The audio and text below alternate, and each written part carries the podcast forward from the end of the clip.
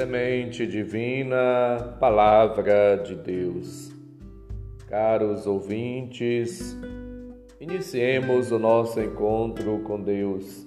Em nome do Pai, do Filho e do Espírito Santo. Amém. Proclamação do Evangelho de Jesus Cristo segundo Lucas, capítulo 18, versículos de 35 a 43. Quando se aproximava de Jericó, um cego estava sentado à beira do caminho, pedindo esmolas. Ouvindo a multidão passar, ele perguntou o que estava acontecendo. Disseram-lhe que Jesus Nazareno estava passando por ali.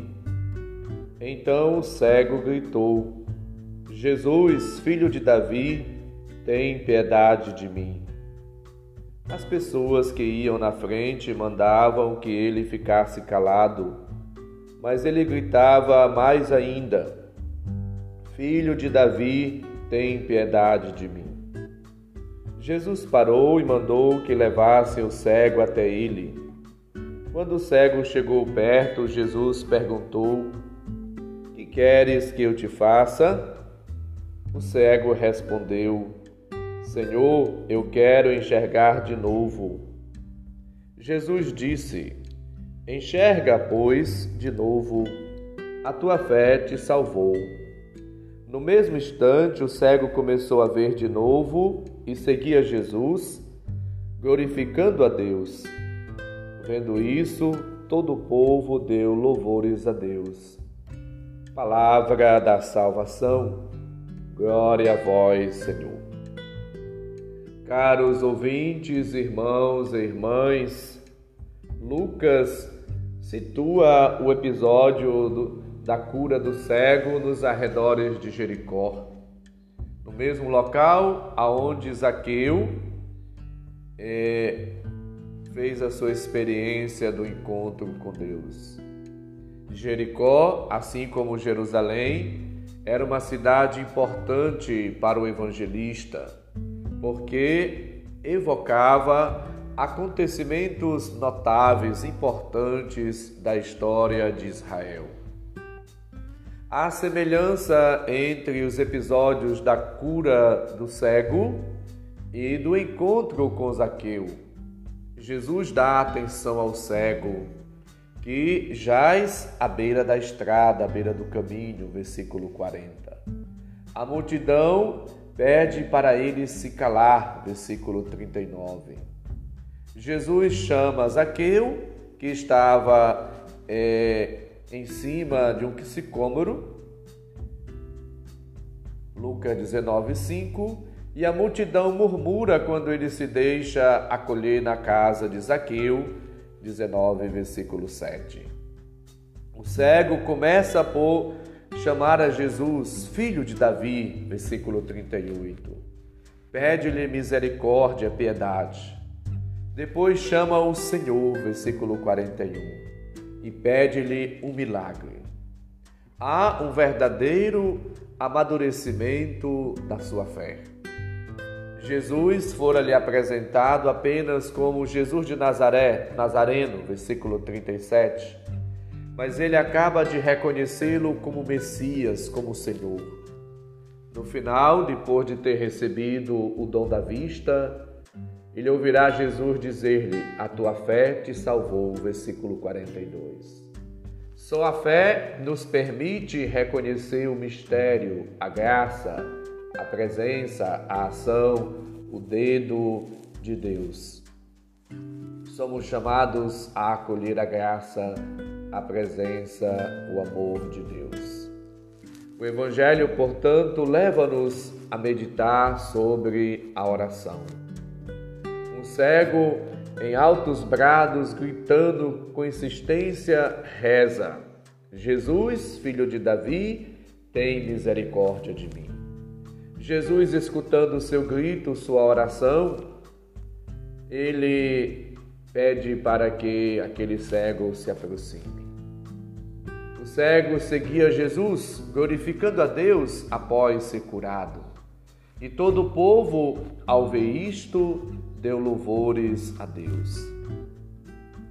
Somos chamados, portanto, a elevar a Deus uma súplica, um pedido, uma prece, para deixar que o Senhor possa também tocar o nosso coração, nos curar da cegueira espiritual, nos curar da falta de fé, nos curar de tudo aquilo que nos impede de segui-lo e de glorificá-lo, de reconhecê-lo como Senhor da nossa vida.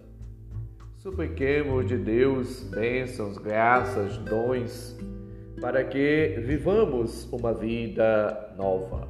Deixemos que a, a presença, a graça de Deus transforme o nosso ser. Que a nossa oração seja atendida que o Senhor possa também dar-nos a graça da salvação. A oração é sempre importante, útil, também quando vivemos momentos pessoais ou coletivos difíceis, como estamos vivendo atualmente essa realidade de pandemia.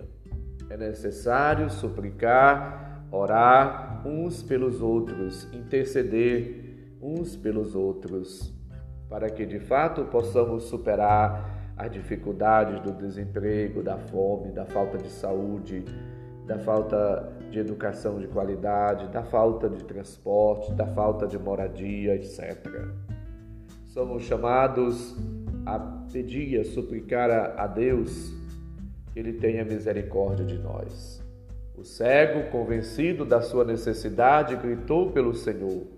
O grito por sua vez, fê-lo tomar consciência cada vez maior da necessidade de buscar a Deus e de, assim, confiar mais nele.